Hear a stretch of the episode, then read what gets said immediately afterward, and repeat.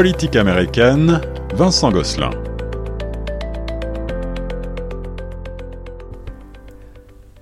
Bienvenue à toutes et à tous. On rejoint tout de suite notre spécialiste de la politique et de l'actualité américaine, Vincent Gosselin. Bonjour Vincent. Bonjour Monsieur Lorrain. Vincent, on va commencer avec euh, le policier Derek Chauvin, condamné à 22 ans et demi de prison suite euh, au meurtre de George Floyd, puisqu'il est qualifié désormais de meurtre. Voulez-vous revenir sur ce procès historique? Oui, le procès qui s'était terminé le 20 avril dernier avec le verdict de culpabilité pour le meurtre de George Floyd. Euh, Derek Chauvin avait été reconnu coupable de meurtre au deuxième et troisième degré et d'homicide involontaire.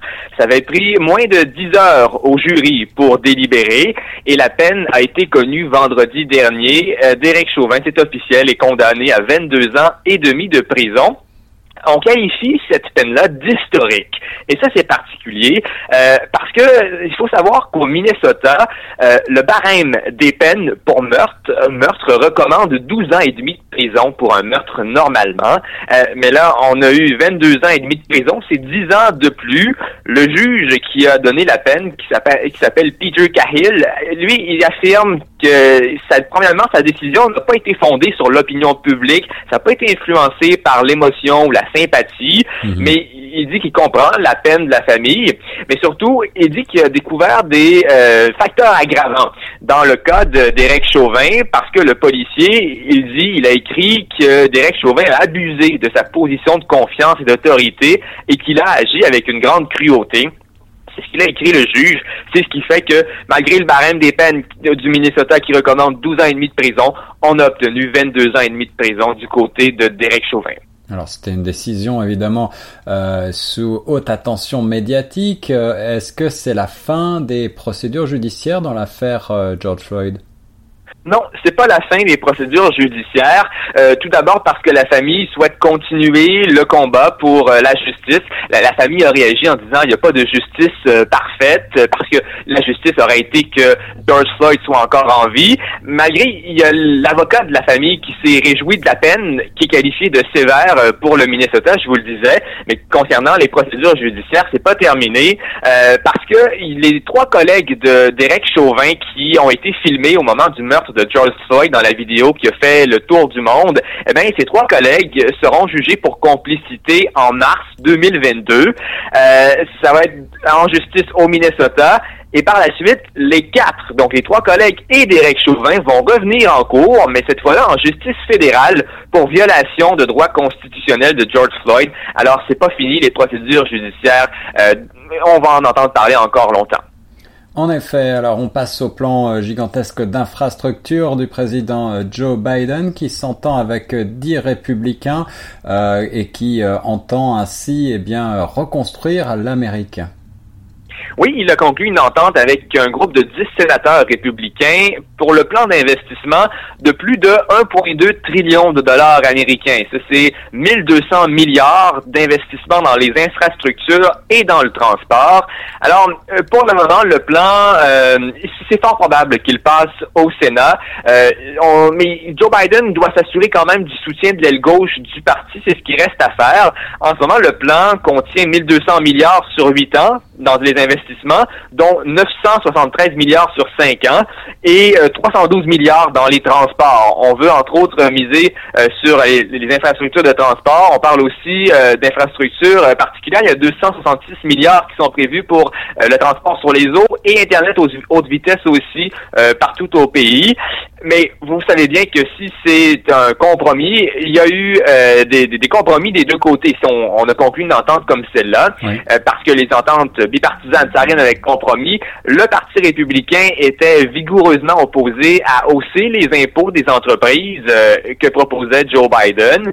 La Maison-Blanche, elle, voulait pas taxer davantage les ménages de moins de 400 000 dollars euh, par année, euh, entre autres avec une taxe sur l'essence. La Maison-Blanche voulait éviter ça qu'on sait pour le moment, c'est que le plan conclu comprend désormais euh, un renforcement des inspections fiscales. On veut réduire l'évitement fiscal des particuliers et des entreprises.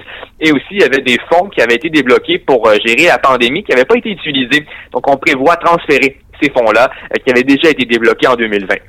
Un grand plan de modernisation en marche. On passe maintenant à New York où euh, l'avocat Rudy Giuliani, l'ancien avocat de Donald Trump, a été banni du barreau. Il ne pourra donc plus exercer. Donc voilà, la Cour suprême de l'État de New York qui a révoqué la licence d'avocat de M. Giuliani, très célèbre avocat personnel de Donald Trump et ancien maire de New York. Donc maintenant, il ne peut plus pratiquer le droit.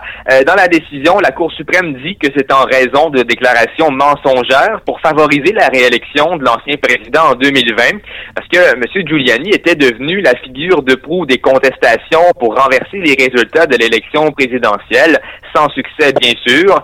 Euh, mais la décision de la Cour indique que ces déclarations mensongères-là visent à éroder la confiance dans les élections et dans le gouvernement en général. Et euh, la décision va même faire le lien avec les émeutes du 6 janvier euh, et comme une l'ampleur des dégâts de ces fausses informations. Donc la Cour montre du doigt le 6 janvier comme une preuve des dégâts de ces, fausses informations. là, on va, on va très loin. Et du côté de M. Trump, on a réagi en, disant que c'est une chasse aux sorcières, on décrit une décision de gauche radicale, mais euh, au point de vue communicationnel, on va voir si ça va changer la portée du message de Rudy Giuliani, parce qu'on l'entend encore dans les médias publiquement, moins que lorsque Donald Trump était au pouvoir, mais on l'entend quand même encore. Mm-hmm c'est un, des principaux alliés et un des principaux porte-parole de Donald Trump en ce moment. Euh, maintenant qu'il est plus avocat, est-ce que son message va perdre la crédibilité ou il va crier plus fort en raison de ça? C'est ce qu'on va voir dans les prochains mois. Un autre euh, dossier passionnant à suivre, Vincent. Merci beaucoup pour ce point. On va terminer avec euh, une page de politique euh, internationale, diplomatie américaine, avant une prochaine visite du nouveau Premier ministre israélien Naftali Bennett aux États-Unis. Le président américain Joe Biden a reçu le chef d'État israélien, le président Rivlin, à la Maison Blanche. Pouvez-vous nous expliquer ce qui était au menu des discussions?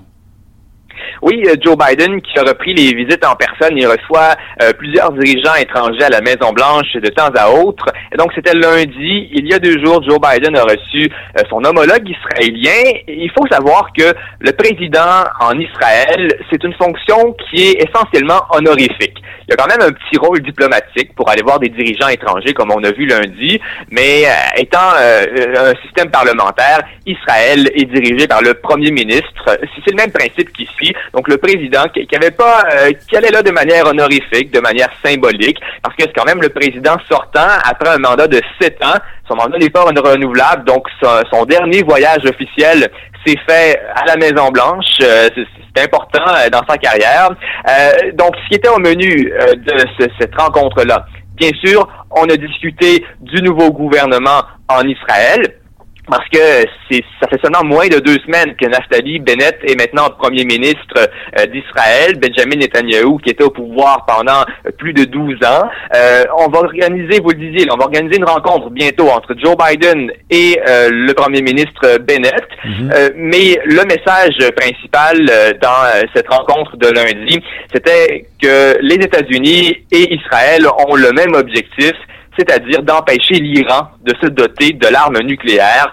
Donc, euh, Joe Biden a affirmé que les États-Unis défendent le droit de l'État hébreu euh, de, se défendre, hein, parce que, bien sûr, on a parlé des tensions et des attaques entre la Palestine et Israël, mais un des dossiers les plus importants, c'était l'accord sur le nucléaire iranien, parce qu'on va revenir à Vienne dans euh, sous peu, là, on n'a pas encore de date, mais pour un, septième cycle de pourparlers, pour, par, on va éventuellement réintégrer Téhéran dans l'accord de 2015 que M. Trump avait rompu. C'est un des objectifs de Joe Biden. Donc, on, a vu ça, on a beaucoup parlé de ça. C'est un des principaux sujets de conversation, l'Iran, qui est l'ennemi commun d'Israël et des États-Unis.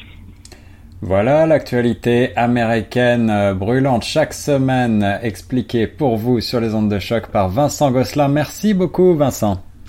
Merci beaucoup. Bonne semaine.